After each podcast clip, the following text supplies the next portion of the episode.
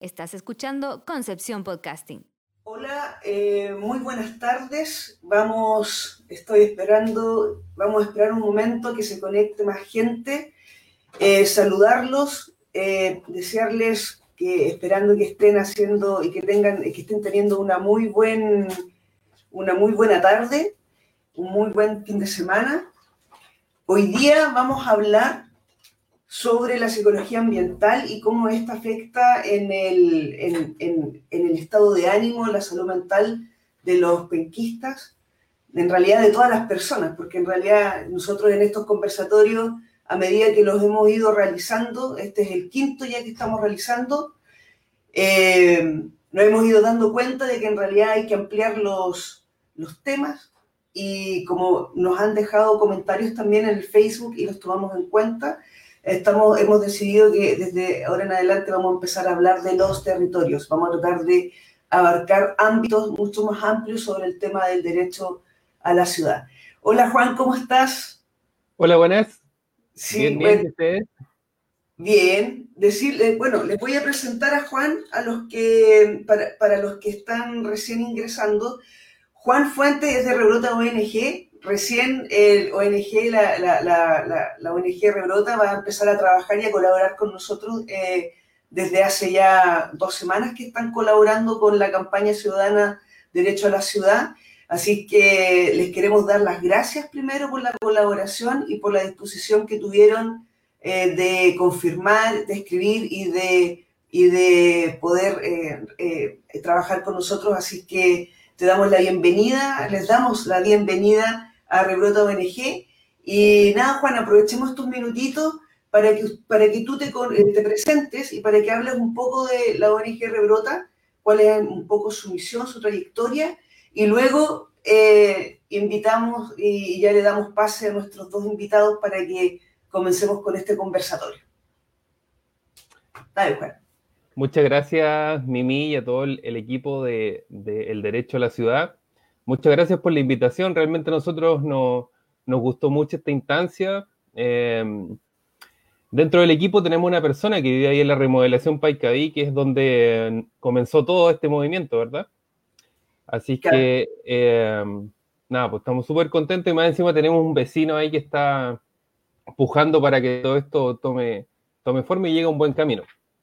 Sí. Eh, les cuento un poquito de, Rebrota. Nosotros tenemos nuestra base de operaciones en el servicio de psiquiatría de Concepción. A un costado estamos a cargo del huerto terapéutico que hay ahí.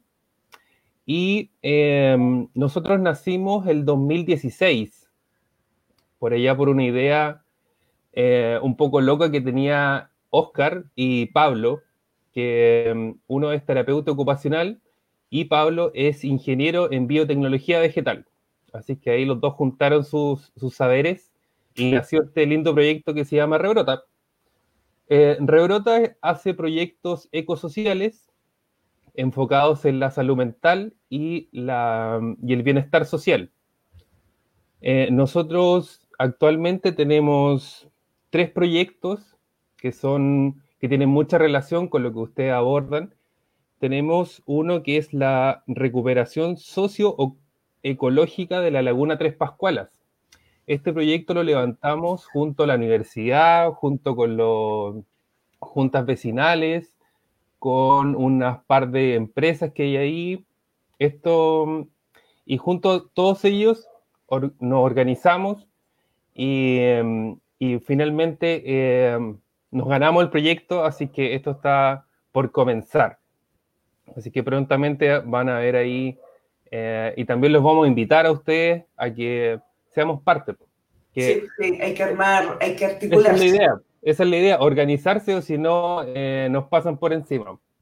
Sí, también tenemos, también tenemos otro proyecto que se llama el Parque Terapéutico, que va a ser ahí en el servicio de psiquiatría, que partió como una idea de hacer un cerro comestible, tratar de cultivarlo lo, lo más posible para que em, generar alimento y em, abordar la temática de la soberanía alimentaria.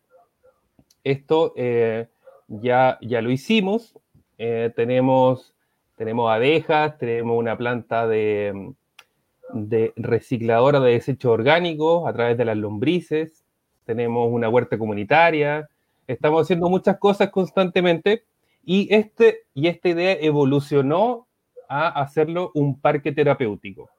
Entonces, para eso igual estamos postulando proyectos y nuestra idea es incluir también la parte del cerro que eh, no sabemos muy bien a quién pertenece porque no pertenece ni a los militares que están al lado, no pertenece ni al servicio de psiquiatría, tampoco pertenece al líder. Es como, mm, ¿por qué no eh, hacer, hacerlo como un circuito, hacerlo como un sendero que conecte el Cerro La Virgen con la U de Conce? Entonces, para que la gente vaya y, sienta que también es parte de, ellos esa parte de la ciudad, que no sea un terreno olvidado. Exacto. Y también estamos apoyando a unos chicos en la agüita de la, no, perdón, el Cerro de la Pólvora, ahí en calle Lientour, en la subida, que están haciendo una huerta comunitaria. Ellos se llaman los maquis salvajes, así que muchos saludos para ellos. Y eso, a eso nos dedicamos y estamos eh, súper motivados que esto recién comienza. Así que vamos con... Con todo. Con todo. bueno, mira, yo debo confesar de que los proyectos que ustedes tienen están súper relacionados con el tema que vamos a, tratar hoy día, que vamos a trabajar hoy día. Por eso los invitamos a que Rebrota fuera como parte de, sea, que fuera eh, moderador de este conversatorio, de este ciclo. Eh, así que, ¿te parece que partamos? Mira, el contarle a la gente que primero eh, todas las consultas que ellos quieran dejar, los pueden dejar en nuestro Facebook Live. si no alcanzamos a responderla por una cuestión de tiempo, no se preocupen porque los vamos a anotar y luego déjennos sus correos electrónicos, déjennos mensajes. Están todas las redes sociales habilitadas, incluso la página web www.derecholaciudad.cl y ahí ustedes pueden intrusiar, meterse y revisar todos los materiales que hemos ido desarrollando junto con eh, las agrupaciones que estamos, estamos colaborando en esta, en esta campaña ciudadana.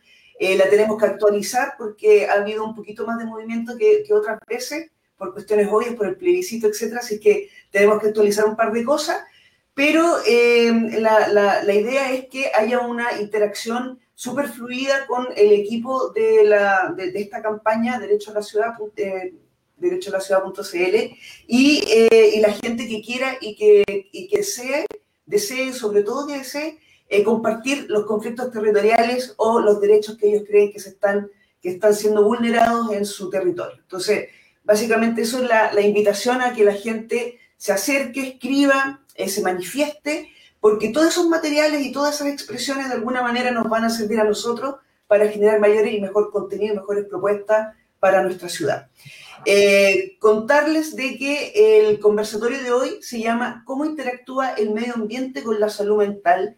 Y ahí nosotros eh, hicimos, buscando, buscando entre nuestras redes, invitamos entonces a Oscar Ronnie Carrillo, arquitecto de la Universidad del Biobío, diplomado en gestión del patrimonio cultural de la Universidad de Concepción, estudiante Maestría de Desarrollo Sustentable Red Placam, Universidad Nacional de Lanús, se ha desempeñado en, la Ceremi Mimbu y Servio, región del Biobío, en programas de rehabilitación patrimonial, cofundador de la ONG Manzana Verde y Estudio Tribal y actual presidente del gremio NAS, Nodo de Arquitectura Sustentable, miembro de la Corporación ProTierra Chile y del gremio de Bioconstrucción de Chile.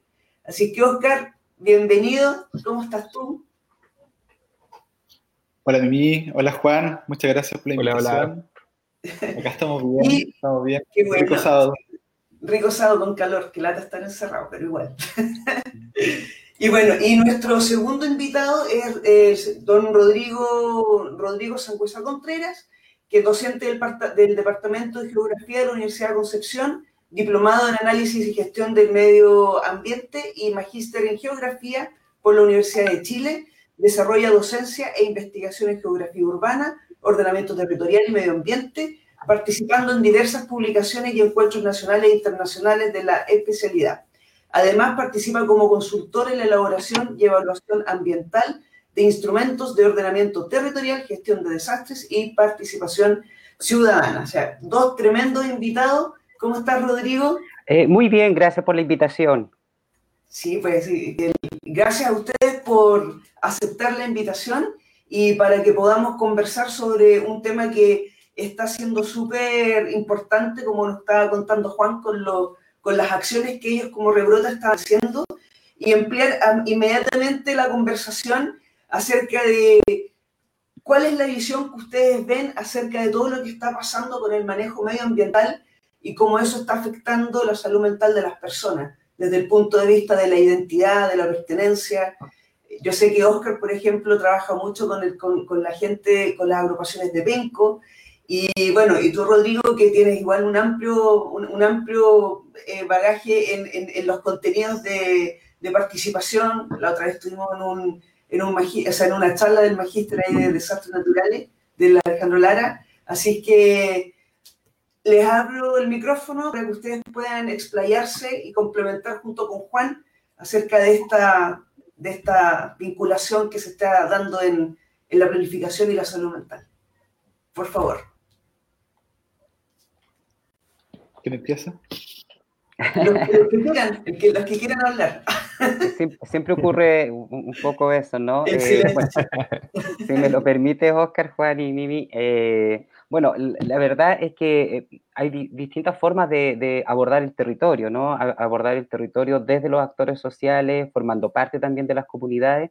Hay otra forma eh, de abordar el territorio que es estudiándolo, ¿no? Estudiándolo mm, eh, un poco, digámoslo así, desde, desde la academia, pero junto con estudiarlo también formando, formando nuevos profesionales, ya sea en pregrado, en posgrado, y nosotros, por lo menos desde la Universidad de Concepción, hay un, interés eh, siempre presente respecto del territorio en que vivimos. No siempre se nota porque la, academia muchas veces eh, somos bastante tímidos para participar en comunidad o no nos, no nos atrevemos a tener opiniones tan fuertes, moderamos un poco las opiniones, pero siempre estamos abiertos, ¿no es cierto?, a, seminarios, a, qué sé yo, a, a congresos, a conferencias, y Curiosamente, la pandemia ha permitido también que buena parte de la academia, eh, a través de estas plataformas, ¿no? Eh, se ponga mucho más en contacto eh, con comunidades, con agrupaciones, incluso entre nosotros, porque ya esa distancia física que tú tenías un profesor, un profesor invitado o un dirigente social invitado y tenías que llevarlo a la universidad, ¿no es cierto? Habilitar un auditorio, eh, eh, hacer la convocatoria para que físicamente las personas estuvieran ahí, ahora curiosamente se ha facilitado mucho más a través de, estas plataformas. Entonces ya no necesitas traer un especialista desde otro lugar, sino que está a un clic de distancia, por así decirlo. Y eso ha facilitado. Hay distintas formas de abordar el territorio, entonces, volviendo a la idea al principio, eh, que tiene que ver, ¿no es cierto?, desde la comunidad, con la comunidad o estudiando esas comunidades y su relación con el territorio. Eso como primer punto. Sí, es un punto que de, que de verdad eso como que de alguna manera se ha democratizado, la, gracias a la pandemia se ha vuelto un poco más democrática la, la, información, o sea, como que hay más acceso y eso igual ha sido súper bueno, la gente se ha instalado durante todo este tiempo a leer, a escuchar, a oír y, se ha dado el tiempo también como para conocer un poco más lo que está pasando en el entorno. Entonces, por eso también es súper interesante lo que hace, por ejemplo, Oscar, que, tiene la, que participa en la, Asamblea Medioambiental del Biobío y en otras agrupaciones. Entonces, ahí cuéntanos un poco, Oscar, ¿tú, cómo, ves tú ahí la percepción de la gente cuando suceden conflictos como medioambientales en un territorio? ¿Qué, ¿Qué, es lo que tú has podido palpar sobre aquello? Sí, pensaba sobre el, primer conflicto ambiental en el cual me, me, desenvolví, que fue por ahí por el año 2000, hace como 20 años atrás ya casi. fue el, relleno del puerto de Urquén, la ampliación. Eh, ampliación que terminó por sepultar con cemento una playa completa, que era la playa que nosotros de niños íbamos siempre. Todos los veranos nos pasamos, y la, la playa del refugio en Cerro Verde, no sé si alguien alcanzó a conocer esa playa, que ahora está llena de roca. Y yo recuerdo que e-, ese fue el primer conflicto ambiental y que finalmente también eh, eh, significó que mi, que mi, abuela, que vivía en, nosotros vivíamos con mi abuela, la, la trasladaran a otro lugar y, y ahí y, siempre tenía la percepción de que, de que eso le iba a hacer muy mal a ella. Y, claro, eh, falleció a lo, al poco tiempo. Y conecto un poco con el concepto que lo, encontré muy bueno, que lo, en, en, la descripción del evento lo, colocan como la solastalgia. Sí, la solastalgia, es súper Sí, como, como, este dolor de la, de la pérdida ambiental, eh, yo siento que es algo que se abunda sobre todo en la zona de sacrificio, en Coronel, por ejemplo, en Talcahuano en algún grado. Y, y, yo la tengo, la tengo totalmente. Y, de hecho, de alguna forma, eh, él es como el motor de, de, lucha de... Nosotros en Penco llevamos casi ocho años ya con, luchando contra, contra Octopus, con, el, con este terminal de gas natural que se quiere entrar ahí en Derken, en Penco Derken, y, y, que le hemos dado duro. Bueno, hemos tenido harto apoyo ahí de la, por ejemplo, de la, yo creo que son clave ahí la, la organización de las Kench, la, la Lasken Mapo, que es la organización mapuche de, de, Penco, que finalmente gracias a ello eh, se ha logrado parar este proyecto. Y bueno, y ahora con la minera, tenemos otra, otro conflicto gigante que es este proyecto de minera que se quiere instalar, donde yo igual veo que hay, un, hay una maduración social eh, acerca de la, de la, percepción de riesgo de este tipo de, de proyectos.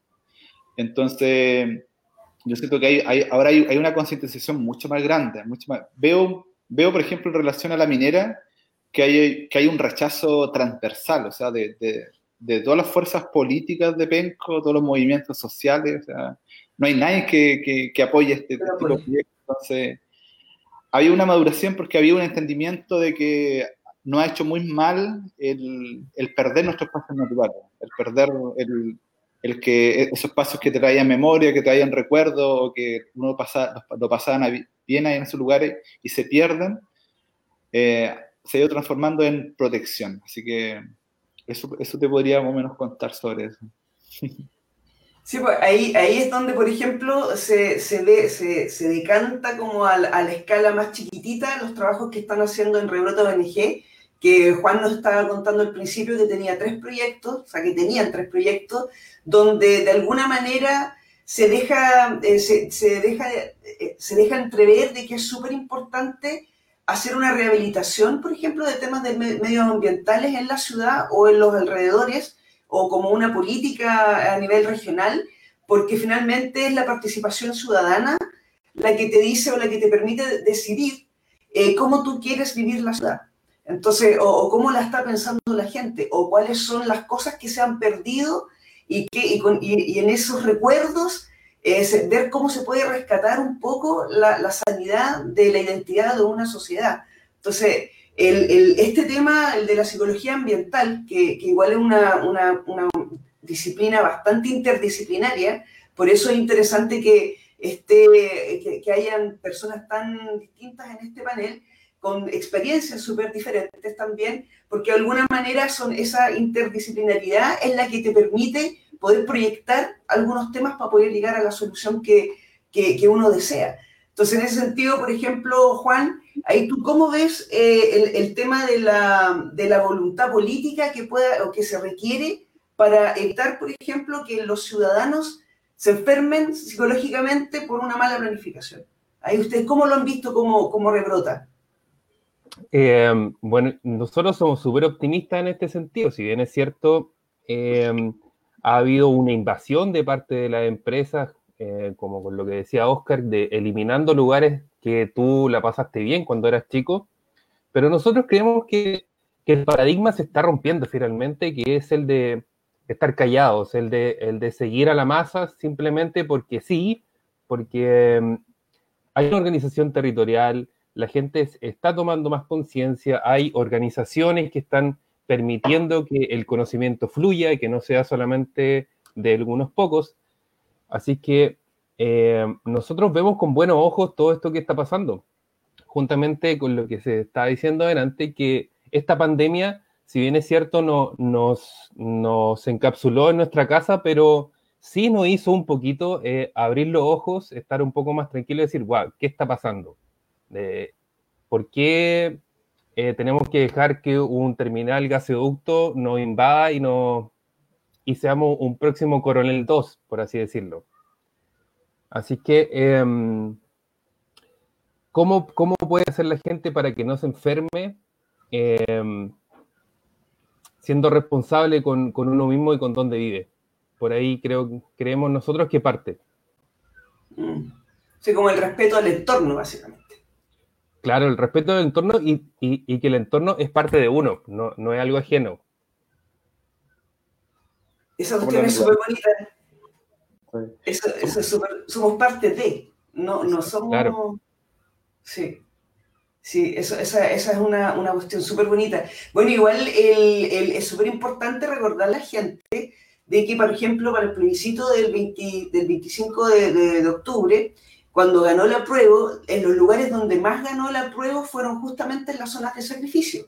Entonces, esos son indicadores eh, y por eso es importante leer, informarse y, verificar bien las fuentes por las que uno se está informando y también, sobre todo en esta época de elecciones, eh, ver bien qué cosas te dicen y que te están empezando a, a promocionar las candidaturas, no importa del lugar que sea pero en el fondo es como que en, este periodo es donde nosotros como ciudadanos es donde más tenemos que tener ojo, ojo piojo, como diría mi abuela, el, más ojo piojo porque resulta que ahora los discursos se están estandarizando de alguna manera. Entonces la única diferencia que tenemos entre para ver si alguien eh, va a ser un buen o mal representante es, por, es cuál fue su carrera en, en el territorio o cómo fueron sus actos sobre ese territorio y sobre la sociedad o la comunidad en la que ejerció alguna representación. Entonces, en ese sentido, eh, Rodrigo, eh, preguntarte cómo, cómo se puede manejar este tema de la, de la, de la participación eh, ciudadana como para que justamente no sea mal utilizada el discurso, sobre todo en los periodos donde estamos, en el periodo de Chile que estamos viviendo. ¿Cómo serían como las, las?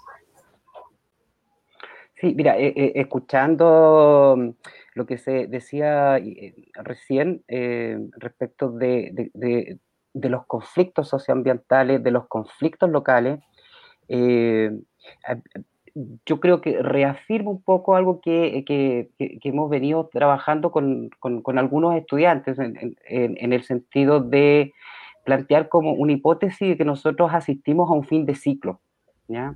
Esto también lo mencionaba el, día martes en otro, en otro conversatorio sobre el tema de participación en épocas de, pandemia, que es bastante complejo también.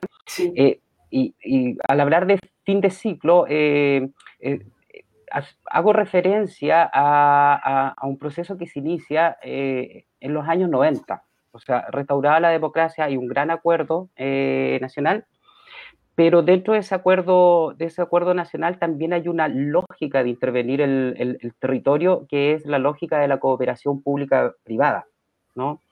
Y se genera una serie de institucionalidad, como las leyes ambientales, las leyes indígenas, que eh, surgen en, paralelo, ¿ah? una diferencia de uno o dos años entre ellas, reglamentos, ¿no es cierto?, eh, que van permitiendo la intervención del territorio, pero dentro de esa lógica de la cooperación pública-privada. Y me atrevería a decir que antes del 2010, poco antes del 2010 y especialmente después, irrumpe con mucha fuerza el, tema ciudadano, ¿ya? donde se va demostrando paulatinamente, yo creo que eh, Oscar lo, señaló muy bien, ¿no? En, en, el sentido de que em, empiezan ciertos conflictos a nivel local, ¿ya? En, el área metropolitana de Concepción, para quedarnos aquí en, nuestro lugar, eh, ciertos conflictos a nivel local que van demostrando que ese modelo se, empezó a agotar. Ese modelo que pudo haber servido en los 90, pudo haber, servido en los, primeros años de la década del 2000, se empezó a agotar y se empezó a agotar a través de la participación ciudadana de esa participación ciudadana meramente informativa, de esa participación eh, ciudadana meramente consultiva y se empieza a visualizar de que las personas quieren avanzar mucho más, las comunidades quieren, eh, quieren avanzar mucho más y no encuentran dentro de esa institucionalidad, no encuentran los cauces, eh, los cauces para que eso se, se, permita, por así decirlo, se permita. Y cuando ya no encuentras los cauces eh, para que algo se permita, dejas de pedir permiso, en cierta forma, empieza todo un trabajo, ¿no es cierto?, de nuevos tipos de, de, organizaciones. Entonces, ahora ya no hablamos de organizaciones eh, comunitarias, sino que hablamos de asociaciones comunitarias, hablamos de, ¿no es cierto?, de redes, de grupos, donde incluso el, los temas son más importantes. Entonces, en torno al tema ambiental se reúne gente que es, em, se reúnen personas, yo diría, con, características nuevas. Una, que son eh, multiescalares, que pueden estar metidos en, ese, en, la localidad, por así decirlo, a nivel muy local, pero también pueden ser otras personas que están mucho más lejanas, pero que tienen empatía respecto de, los, esos temas que, están, que se están discutiendo ah, en ese lugar. ¿ya? Entonces, multiescalar es transversal también muchas veces en términos políticos. ¿ya? También hay una lectura política en ese sentido. Eh, respecto de ciertos temas, también hay lecturas que son mucho más transversales y independiente no sé, del signo político al que uno se sienta adscrito, hay ciertos temas que te preocupan.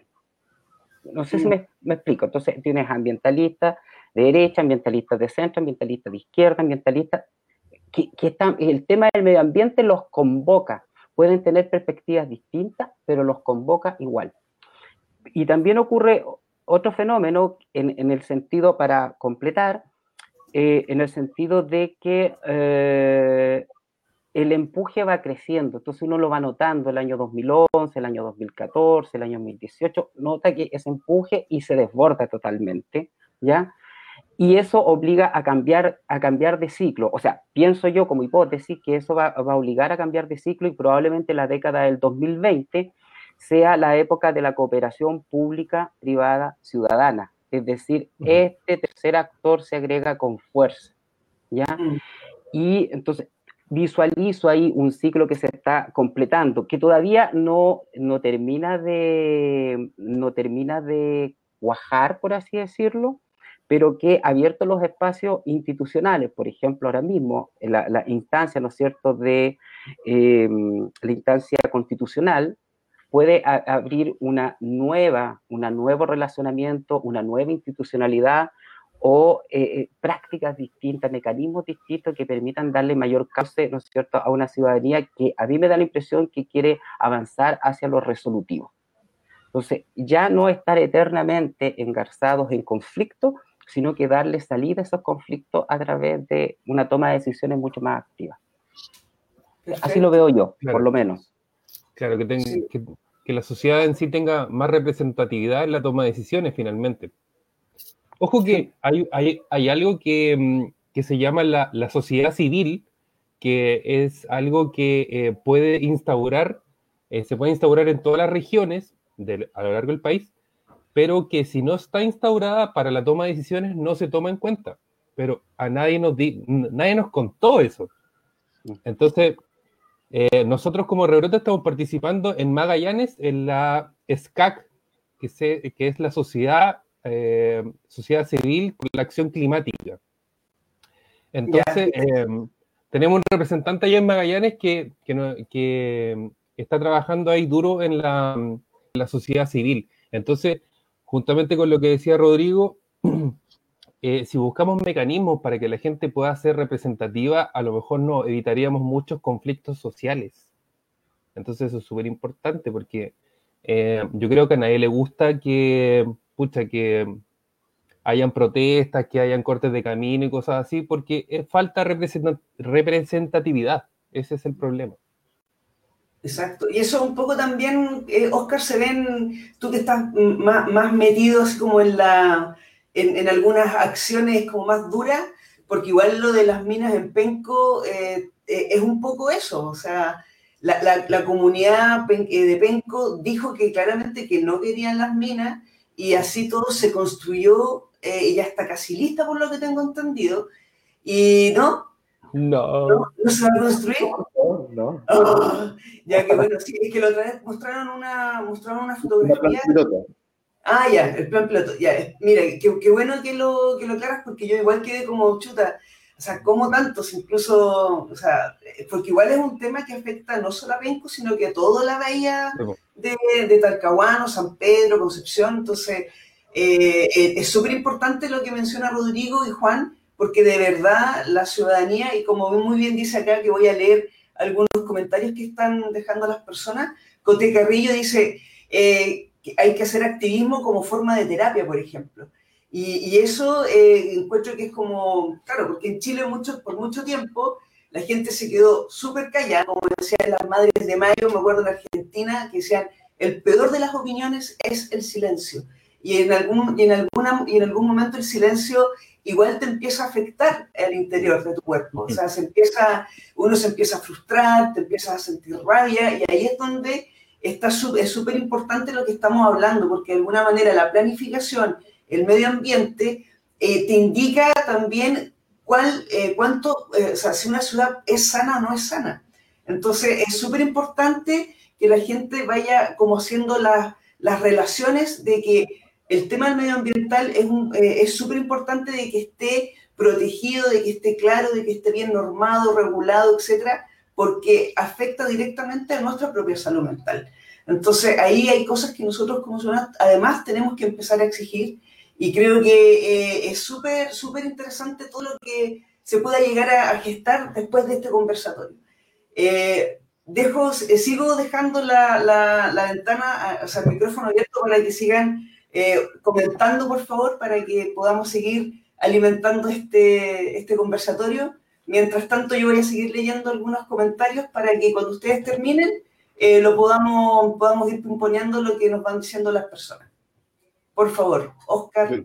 Quería comentar que, la Cote Carrillo es mi hermano, Carrillo Zúñiga. Ah, pues es de familia el activismo entonces. Sí, es que yo creo que es muy cierto. Yo creo que eh, tenemos una, como sociedad, una, yo creo que es, generalizado, una, una, tristeza por cómo, cómo hemos manejado nuestra naturaleza, cómo la hemos explotado, el extractivismo. Eh, aquí lo, en nuestra zona lo, vemos brutalmente con, la, con el monocultivo forestal a, una envergadura gigante, o sea, una cantidad de, de desierto verde que, tenemos en, nuestra zona, manejado encima entre unas poquitas familias que son dueños de, todos estos terrenos, que fueron, bueno, esto es una cadena porque fueron comprados a través de la dictadura con subsidios, ¿cierto? Sabemos toda la desigualdad que, hay detrás. Entonces, claramente el activismo, el, el, el, estar haciendo acciones ambientales es una forma de terapia, forma de terapia y, y, por supuesto que es la naturaleza misma la, la terapia, o sea, lo decía, lo decía Juan, eh, somos, somos la naturaleza, somos la naturaleza, somos la naturaleza defendiéndonos. Eh, y por supuesto, y un poco en, lo que me estoy especializando, que tiene que ver en cómo nos relacionamos con la naturaleza para, que, para generar simbiosis. ¿Cómo hacer para, para no, no seguir eh, explotándola como, como lo estamos haciendo ahora? Porque si la naturaleza es nuestra madre, nadie explota a su madre, es una cosa obvia. Entonces, es natural que, que veamos de qué forma nos relacionamos con la madre tierra, de poder solventar nuestras necesidades, por supuesto, acotar nuestras necesidades, leer a Magnif, por favor, acotar nuestras necesidades eh, y, y, entender lo, lo, saludable que es. A, propósito de, de, la salud mental, hay varios estudios que hablan sobre, sobre lo terapéutico, que es la conexión con la naturaleza, la conexión con el bosque, y, eso se ve a nivel, a nivel del cuerpo, menor secreción de cortisol, ¿cierto? De adrenalina, que son, son, son están relacionadas con el estrés, con este estrés de vivir en, tan, tan amontonado, en, eh, rodeado de cemento, obviamente, obviamente no es natural. Si, si, lo viéramos desde, desde afuera, vemos esta situación de estos seres naturales que evolucionaron y se meten en cajitas de cemento, no, no, es un poco raro, no, Así que... No, tiene mucho sentido, Entonces, eso es raro. Bueno, y, paso, el, paso el aviso. Eh, nosotros tenemos un estudio de arquitectura que se llama Estudio Tribal, pueden seguirlo en redes también donde nos vamos a hacer eh, casas con, con faros de baja, con tierra, con madera. Y por último, me gusta mucho el, el, Patricio Morgado, un, profe ahí de la, de la Universidad del Bio, eh, habla de que la arquitectura es un, es un conector con la naturaleza, o debería serlo. Una, especie de interfaz, una especie de, enchufe que nos debería conectar con nuestro entorno y no, y no aislarnos. Muchas veces se piensa que la arquitectura es un protector de la, del, del, entorno, un, un, aislador. Y la verdad es que no debiera ser esa la lógica, pues debería ser al contrario, ser un conector, un, una forma, un, un, cable hacia, hacia sentirnos como una especie más dentro del ecosistema. Exacto, no solamente que explota, que, que extrae, que es como que, que, ahí es donde se rompen todas las cadenas, porque no, no, claro, vas sacando los eslabones y vas quedando cojo con, con todo lo ecosistémico. Entonces ahí es como, oye, mire, hay una pregunta, hay dos preguntas, eh, hay, hay, tres preguntas que me gustaría realizar, dos de, la, de Marta Gutiérrez, que es, una, es una fans lover de la campaña, además que es, nuestra, es, la, es la que nos mantiene a raya, a, nosotros que somos los desordenados. Y ella tiene dos preguntas y luego viene otra pregunta que es muy interesante de Leo, de Leo, de, de Leo Negas, que también él participó en, en, unos, en un conversatorio hace unas semanas atrás, eh, junto con, con Paulina Espinosa, que son unos grandes colaboradores nuestros y que igual les mando muchos cariños a ellos. Y bueno, a Martita eh, pregunta, ese cambio positivo que tú hablabas delante, Rodrigo, eh, ¿lo ven, que viene en la ciudadanía, lo ven en, de alguna manera en las autoridades? Wow, tremenda pregunta. Buena pregunta, es que es como muy contingente la pregunta además. Yo diría que habría que hacer una separación. Una cosa son, eh, es la institucionalidad y otra cosa son las autoridades. ¿En qué sentido lo digo? Porque la institucionalidad efectivamente ha ido cambiando, ¿ya? Ha, ido cambiando, se ha ido ampliando, eh, se ha ido ampliando las posibilidades. Por ejemplo, hay cambios en el lenguaje. Eh, que se nota también en, la institucionalidad, por ejemplo, normativa, es decir, pasamos de entender, ¿no es cierto?, la naturaleza como recurso natural y actualmente ya la normativa, la institucionalidad eh, está incorporando un lenguaje como atributos naturales, no recursos, no solamente verlo en términos de lo que podemos obtener, sino de atributos, es decir, del valor intrínseco que tiene, por ejemplo, la naturaleza y los sistemas naturales. Y, y asimismo también hemos entendido, ¿no es cierto?, hemos eh, dado paso, por ejemplo, para, eh, para entender también eh, los sistemas naturales también como los servicios ecosistémicos que nos brindan. Y dentro de esos servicios ecosistemas natural y lógicamente está los servicios, ¿no es cierto?, de bienestar social y, de salud, de salud física y de salud mental. Entonces, eso de una u otra forma se va incorporando se incorpora, eh, como te digo, en la institucionalidad, en las normativas, en las formas de hacer, de hacer las cosas. Por ejemplo, ayer estuve también, en, pero ahí estuve como, como asistente solamente a un, conversatorio sobre el confort térmico para la vivienda social y lo que se proyecta de aquí al 2030. Es decir, los cambios que es necesario hacer en el marco regulatorio precisamente para que las viviendas tengan un mayor confort o eh, un mayor, una mayor aislación que permita ahorros, ahorros en, en, términos de energía, de consumo de energía. Entonces, eso uno lo ve en la institucionalidad. Cuando hablamos de autoridad, ahí hay otra cosa distinta y es lo que el, el fenómeno que uno observa con el tema de la participación ciudadana y si ustedes visualizan, así, eh, eh, disculpen, ah, pero yo tengo el, como la deformación eh, profesional de ser profesor, entonces como que hablo de esa manera, ¿no? Entonces, si ustedes, ¿no es cierto?, se detienen un poquitito a ver cómo ha ido cambiando la palabra participación y el apellido que se le va poniendo a través del tiempo, entonces siempre empezamos con la participación informativa, la participación consultiva, después en, la Política Nacional de Desarrollo Urbano, por ejemplo, el 2014, se le llama eh, participación efectiva, sin explicar mucho qué significa efectiva. Entonces, eh, o, en otras prácticas o en otros mecanismos de otras instituciones se habla de participación activa. Entonces, pero va cambiando sutilmente el lenguaje, pero nunca usan eh, la palabra eh, participación resolutiva o participación, ¿no es cierto?, vinculante, que es otra palabra que también se utiliza desde las organizaciones y las asociaciones eh, ciudadanas. ¿Y por qué es eso? Porque finalmente la autoridad se tiene que reservar el poder de la última decisión. ¿Se fija? Y ahí estamos en un, en un, en un, en un tema complejo, que es el cambio también del concepto de gobernabilidad a gobernanza. Gobernabilidad que es eh, ejercer el poder y tener la autoridad para hacerlo, y la gobernanza que es la, eh, el poder pero legitimado socialmente. Y entonces necesito tener el concurso de la sociedad para eh, ejercer autoridad. Y yo diría que ahí también estamos en un momento de inflexión, un momento, digamos, crítico, es decir, si vamos a avanzar a una democracia más participativa, es, decir, donde la autoridad ceda algo de poder en relación con la última palabra, con la decisión final, porque eso es, es un tema complejo.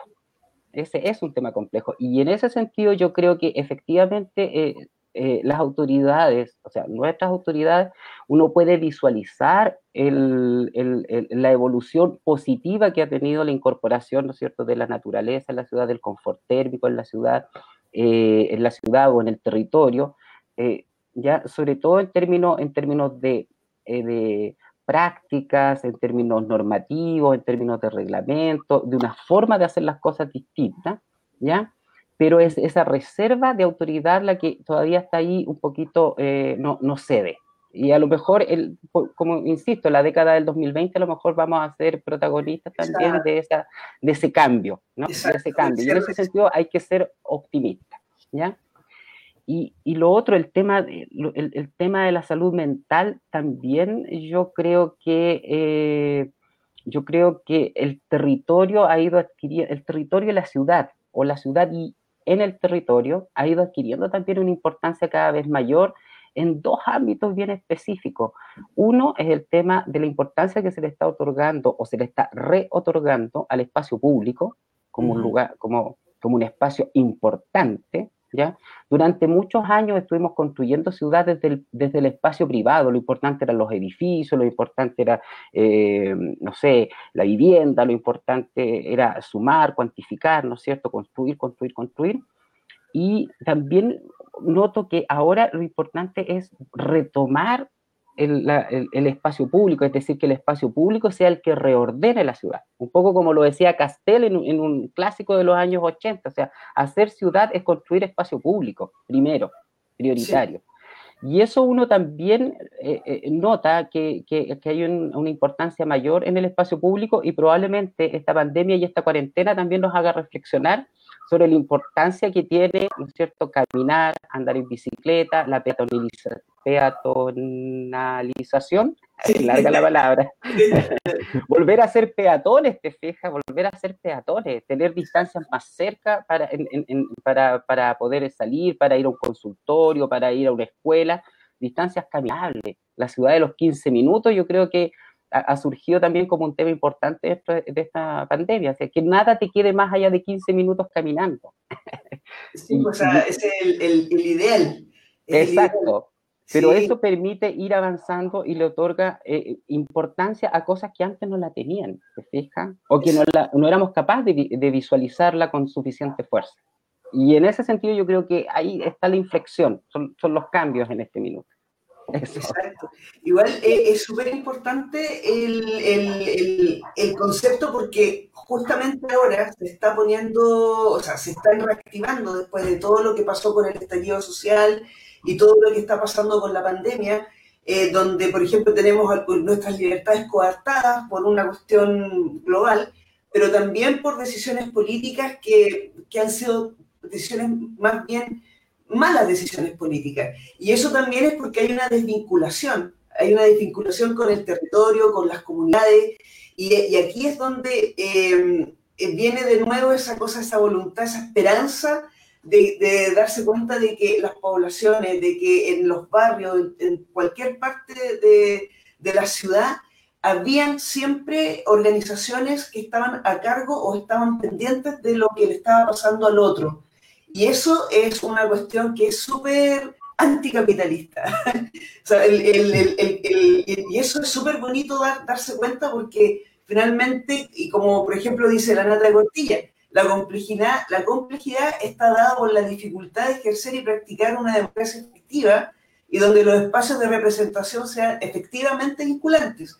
Entonces, eso, eso yo, yo, lo comparto plenamente porque son cuestiones que en, la, en las asambleas, en los cabildos, que ojalá se vuelvan a reactivar para lograr un fin común, que es tener una hoja de ruta clara para quienes van a ser constituyentes, por ejemplo, o, o, qué van a decir esos futuros constituyentes, eh, es súper importante que esté súper, súper, súper claro. Y, esa cuestión, por ejemplo, eh, todo esto está relacionado con el derecho a que las ciudades tienen que ser democráticas. Entonces, por eso es tan importante y es tan linda esta campaña. A mí esta campaña me tiene pero fascinada, porque cuando en la medida en que tú vas leyendo y conversando con un sinfín de personas, te das, te das cuenta que en la ciudad hay un listado de derechos que por una cuestión de modelo se pasan a llevar. Y, y, y, en esas áreas que se pasan a llevar hay otras pequeñas cositas que también se pasan a llevar. Y al finalmente tú te das cuenta que es una cosa del sistema global. Y eso ya no, como ustedes decían, ya no da para más. Eh, Juan, eh, hay una pregunta que me gustaría que tú la plantearas, la del, Leo, la del Leo, porque es lo que tú estás relacionado con esa. Y por favor, te sí. Eh, antes de leer la pregunta, quería, quería igual hacer un alcance, así como que lo, que lo piensen igual, que es que eh, esta pandemia igual no, no ha estado estar mucho más encerrado y nos hemos dado cuenta de, de, de las enfermedades o complicaciones que nos traen a cada uno. Entonces, en el mundo de la salud mental, las personas que tienen que estar hospitalizadas porque tienen algún problema de salud mental, ¿cuál es la solución? Los encierran. Entonces, reflexión, ¿será muy conveniente que a estas personas las dejemos encerradas en el hospital sin salir para que se recuperen? ya, vamos, con la pregunta de em, Leo Venegas. Hola, muchas gracias por este conversatorio. Una pregunta, tomando lo que dice Rodrigo, una pregunta para todos. ¿Qué líneas de trabajo ven encaminadas hacia la redacción de un futuro marco regulatorio urbano, recogiendo las principales problemáticas que hoy afectan nuestras ciudades y nuestras intercomunas? Un abrazo. El Leo. el Leo hace siempre buenas preguntas y buenas observaciones. Y creo que, creo que es una cuestión que es como para desarrollar de aquí hasta que tengamos que cerrar, porque de verdad que encuentro que es como lo que hay que proponer. O sea, es como una de las ideas también de estos conversatorios es que la gente se vaya con tareas para la casa. O sea, como que en realidad estoy en mi territorio, en mi barrio, en mi casa, y, y empiecen como a analizar y a ver a ver, ¿qué, puedo proponer? ¿Cuál es el futuro? ¿Cómo lo hacemos? ¿Qué, es lo que, lo que ustedes pueden ahí opinar al respecto? Oscar o, Rodrigo, eh, ahí Juan, ahí se las dejo. no, ahí creo que Rodrigo. O sea, perdón, Oscar quería Sí, nosotros estamos eh, en este momento trabajando con un proyecto de la Asociación de Municipalidades de la región del Biobío en un plan de infraestructuras verdes, se llama que reúne siete comunas de la región de, de, aquí de la provincia. Y gracias al aporte que está participando, igual le invitamos a trabajar a, Esteban Flores, que es nuestro hidrólogo de la Asamblea Ambiental, conocido, conocido ambiental también académico de, la, de, de Conce. Y pasamos a un criterio de cuencas.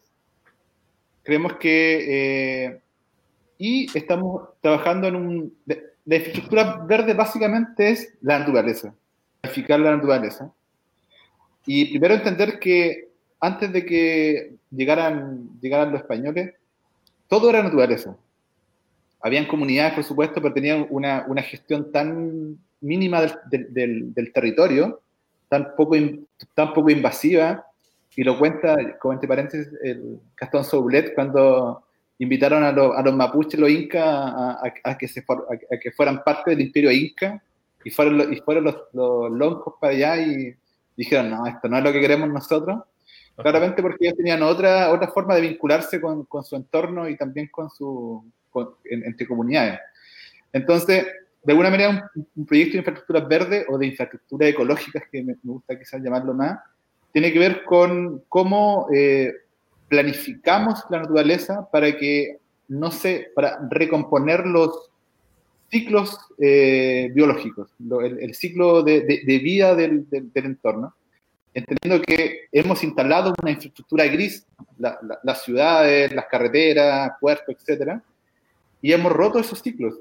también con las plantaciones forestales, por supuesto, o el, monocultivo, eh, hemos roto esos, esos, esos ciclos.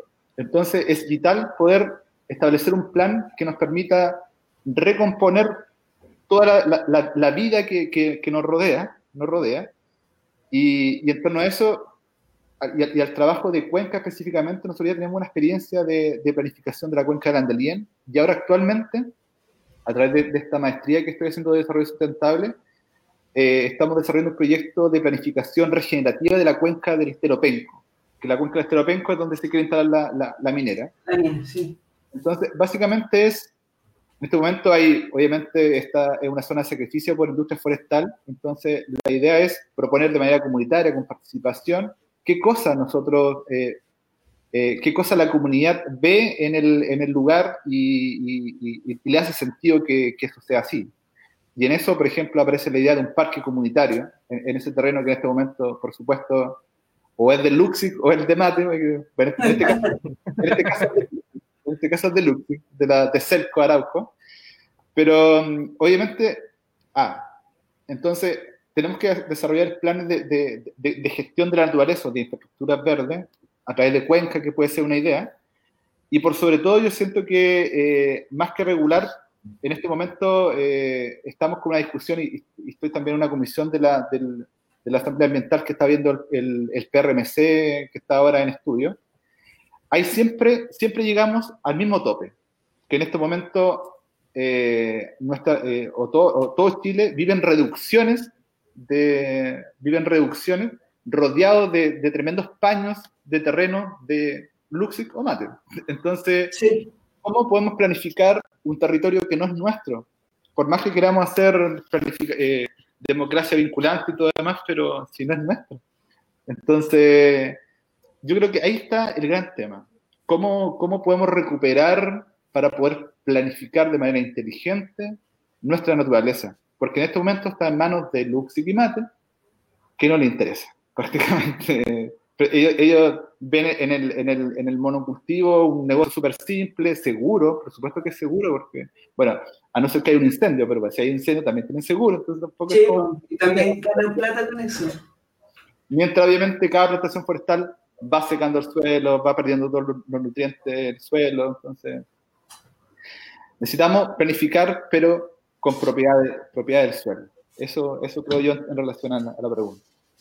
Sí, yo concuerdo plenamente contigo. De hecho, hoy día en, el, en, el, en, la clase que tuve de ecología y ciudades feministas, eh, hablaban justamente del problema de la, del, del, suelo, o sea, cómo poder proponer cosas eh, o ideas o tratar de recuperar nuestro territorio si está en no sé, casi un 90% vendido a un par de personas y que más encima son subsidiados con plata del Estado.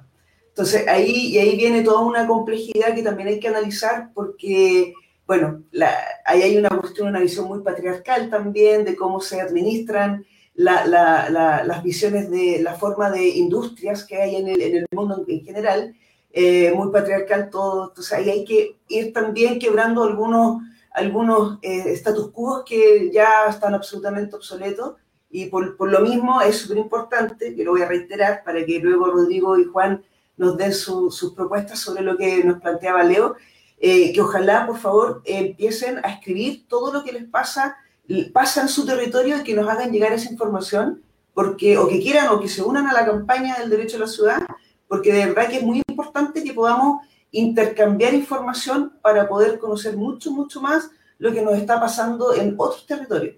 Así que eso también lo, lo, dejamos como súper claro y súper, eh, como este es un espacio súper democrático, aquí nadie lidera nada, pero acá la idea es que ojalá podamos tener el máximo de información para poder proponer las mejores soluciones. Eh, Rodrigo, por favor. Sí, lo que pasa es que Oscar eh, señaló un punto que inmediatamente cuando surgió la pregunta yo dije, eso es, que es la infraestructura verde. porque efectivamente hay que, que además esto ni siquiera es nuevo.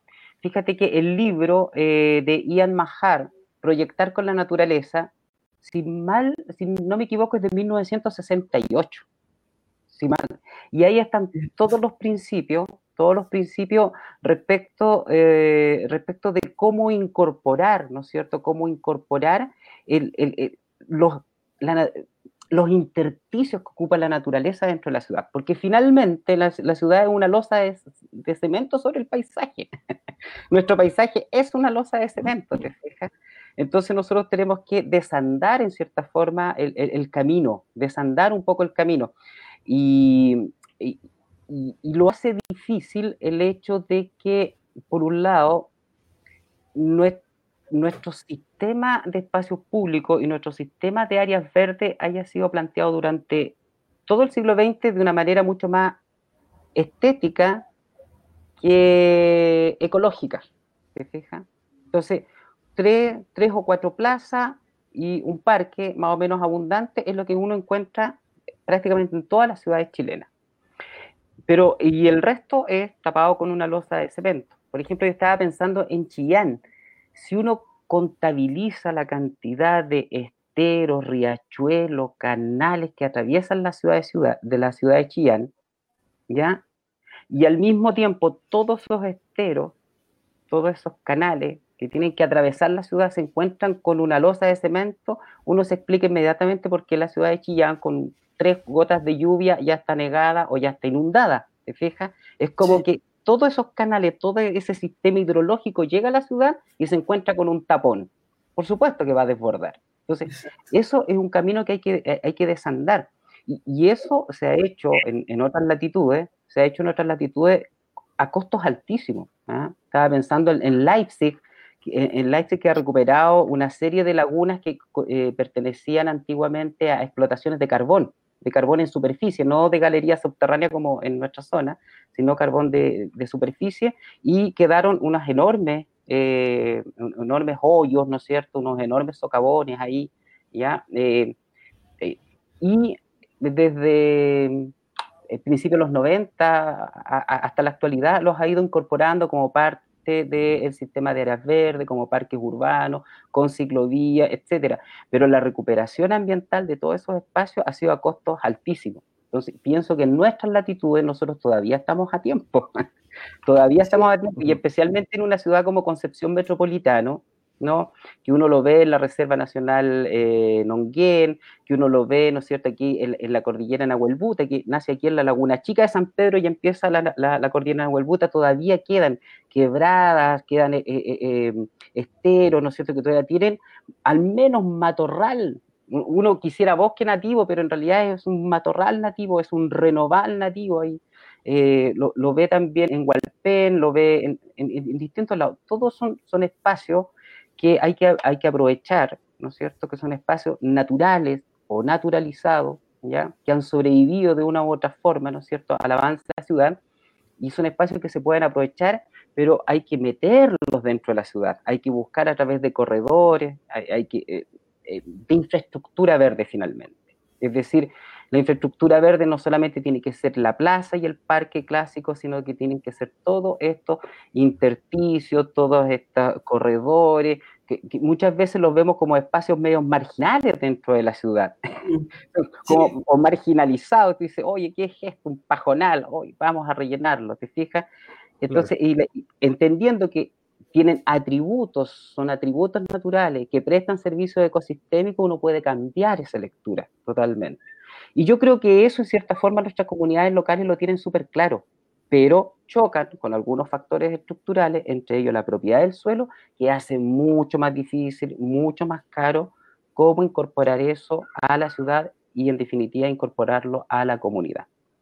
Entonces, ¿cuál es la solución? Yo no lo sé. Me imagino que serán acuerdos, por eso te digo, cooperación pública, privada, ciudadana, ¿no es cierto? Pero agregar la ciudadanía también como un actor tan relevante como los otros dos, te fijas, no solamente lo público y lo privado, sino que también los ciudadanos, para encontrar acuerdos, es decir, imagínate que para los incendios forestales, la propiedad del suelo alrededor de las ciudades, alrededor de los pueblos, hace casi imposible o hace muy difícil, ¿no es cierto?, el establecimiento de franjas de protección. Exacto para algo tan grave como los incendios forestales. Imagínate para instalar un parquecito o una huerta urbana o un corredor verde, ¿no es cierto?, en cualquiera de, nuestras de nuestras ciudades. Es difícil. Exacto. Y ahí, Juan, eh, con Rebrota, los proyectos que ustedes tienen, que son como una escala más, más barrial, como más de restauración de sectores, por ejemplo, el, el tema de la laguna de las Tres Pascualas, que es un lugar que debió haber sido siempre un gran parque. Tenemos, por ejemplo, ahora el caso de que se instaló de la noche a la mañana un líder que hace un par de tiempo, hace un par de meses atrás, los mismos vecinos sacaban fotografías de cómo tiraban líquidos eh, contaminantes a la laguna, cuando, por ejemplo, en la época del terremoto se usaba esa agua para distintos tipos de uso, pero se usaba. Entonces ahí, ¿cómo ustedes como Rebrota, por ejemplo, plantean un poco con la rehabilitación, los proyectos que tienen, el mejoramiento o la aplicación que se podría darle a, la nueva, cuáles son como las proposiciones, las propuestas de ustedes como para que se masifique este comportamiento. Eh, mire, igual siguiendo un poquito la, la, pregunta de Leo, la respuesta, claro, es difícil, es difícil saber el camino para para lograr esto que estamos conversando, pero nosotros creemos fuertemente de que la organización social es un buen camino. Esto que estamos haciendo nosotros, los cabildos que se formaron a finales del año pasado, creo que hoy en día están dando muchos frutos. Eh, sobre todo en Penco, que yo sé que en Penco hay, una muy buena organización territorial. Tenemos un par de amigos allá que nos cuentan cómo van avanzando esas cosas.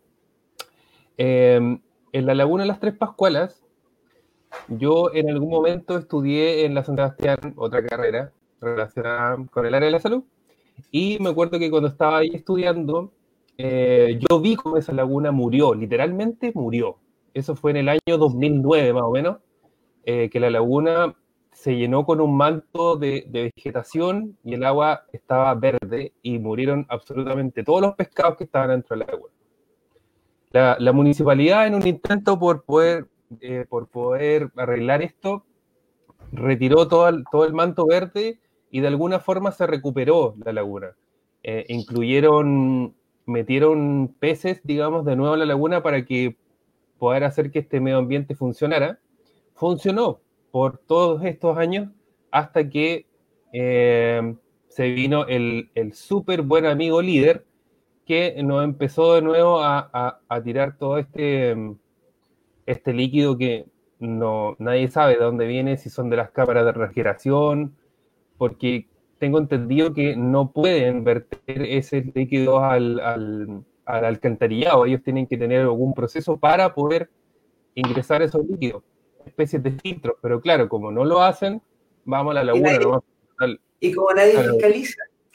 Claro, nadie fiscaliza, entonces eh, surgió la necesidad de parte de la universidad, entramos nosotros que eh, hemos estado trabajando con ellos, somos campo, eh, ah, se me fue la palabra, eh, campo clínico, por así decirnos, nos envían estudiantes en, práctica a, a y por ahí hicimos las redes y empezamos a contactarnos con todos los entes que están relacionados con la laguna. Así que mm, finalmente resultó, cosa que fue súper novedoso para nosotros porque, eh, bueno, en estos cuatro años eh, hemos postulado una cantidad de fondos, pero ni se lo imaginan y no, hemos ganado tanto. Así que eh, siempre motivado igual a todos los proyectos que hacemos, pero mm, fue como, wow, le, por fin logramos algo entrete, así que esto, organización social, se puede, se pueden doblegar las manos. El caso de Benco es un, yo creo que es como ejemplar en este caso, que le ha hecho ahí el, tope a, Octopus. Y eso, mensaje, organización social. Sí, organización social y que estas organizaciones sociales y eh, eh, cabildo, asambleas, eh, todas las organizaciones, todo lo, que se pueda hacer ahora nos va a servir como ciudadanos para tener un mejor país. Eso es lo que hay que hacer.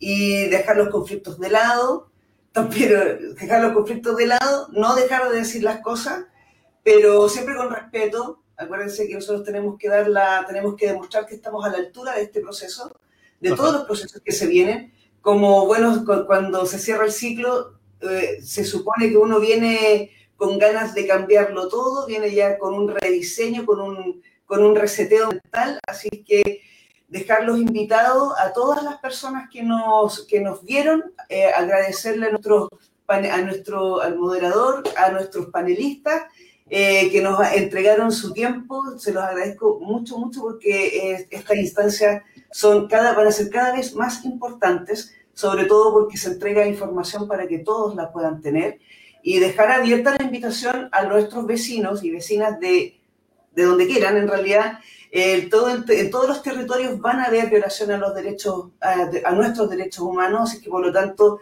nosotros les pedimos que por favor nos, nos manden sus inquietudes, sus observaciones, sus propuestas, porque todo, todo, todo va, va, a pasar, o sea, todo va a servir para, la, para lo que se viene.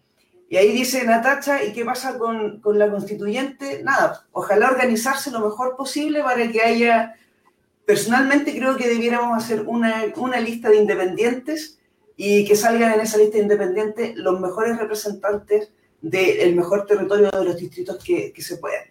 Así que ojalá, ojalá resulte a prepararnos a estudiar porque se viene un proceso de fiscalización también de parte de, los, de las agrupaciones que no vamos a ser parte de la constituyente, pero, pero sí fiscalizar, estar preparados y, estar ojo al charqui, como, como se dice en el pueblo chileno.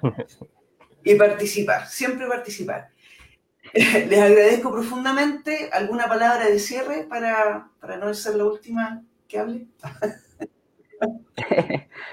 Aprovechando eso que se, se, preguntó por la constituyente, yo esperaría de la constituyente que saliera de ahí la palabra mágica de resolutiva vinculante. En alguna de las por último en un pie de página, pero que saliera de, una, de la reacción esa palabra, porque por Dios que ha costado avanzar en términos de participación ciudadana, imagínate durante 30 años, entonces a lo mejor, y eso sería un, un, anhelo cumplido, un gran avance, exacto. Lo demás es agradecerle, eh, agradecer, ¿no es cierto?, a Derecho a la Ciudad, eh, la invitación que se me ha hecho para, para participar a veces eh, la docencia y la academia estamos un poquitito escondidos, pero siempre estamos trabajando con, yo trabajo mucho con mis tesistas, con los tesistas de pregrado, con los eh, tesistas de magíster, y con ellos investigamos mucho el territorio. Y a veces eso mismo también hace que poco tiempo como para participar más activamente, ¿ya? Pero recuerdo muy buenas experiencias en, en los cabildos ciudadanos de noviembre, diciembre de 2019, y así que yo creo que apenas podamos salir de, de tantas cuarentenas, apenas, nos, apenas, nos, vacunemos, lo primero que vamos a hacer es, salir otra vez a los cabildos a, a conversar. Eso, muchas gracias. sí, bueno, igual, eh, agradecer el espacio, contarles que en Penco ayer eh, se organizó un Trafquinto arriba, en el, en el estero Penco hacia arriba, es un espacio natural, entonces fue al fue eh, guiado por la, por la agrupación Las Quenchas allá de, de Péncula, Coñito Las Mapo. Se explicó la, la, importancia de los trasquintos como espacios de, encuentro, eh, sobre todo en espacios naturales, de espacios de intercambio de otras economías.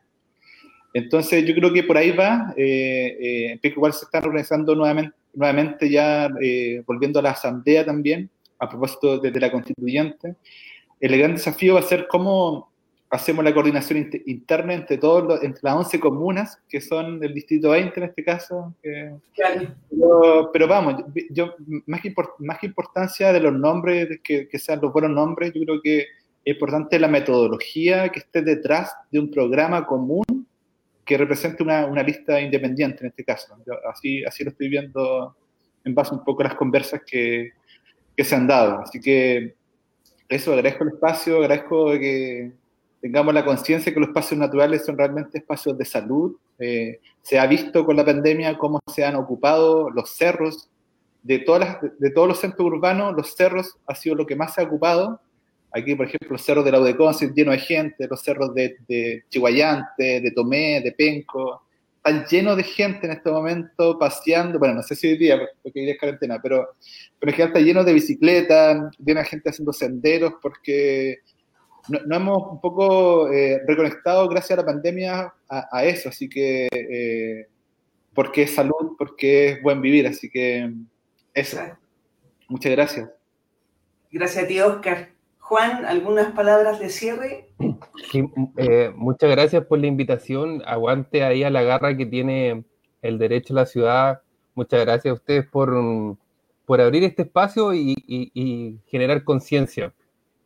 Por ahí hay un concepto que hablaban los chinos, que era los baños de, de bosque, que ellos hablan, que son muy nutritivos para el ser humano. Es como descontaminarte un poco caminando entre medio de los árboles. Así que un concepto súper bueno que um, cae cajón en este, en este conversatorio. Así que muchas gracias por la invitación. Bueno, eh, agradecerle nuevamente a las, a las, a, la, eh, bueno, a todas las personas que nos han, que nos han visto, que nos han escuchado, que han entregado sus propuestas, sus inquietudes. Agradecer, porque hay que agradecer a todo el mundo acá. El, nosotros siempre los afiches los hacen artistas visuales de la ciudad de Concepción. Ojalá que algún día algún artista de otra parte, de otras comunas, del distrito o de donde sea, nos mande para, para eh, sus obras para que las podamos usar.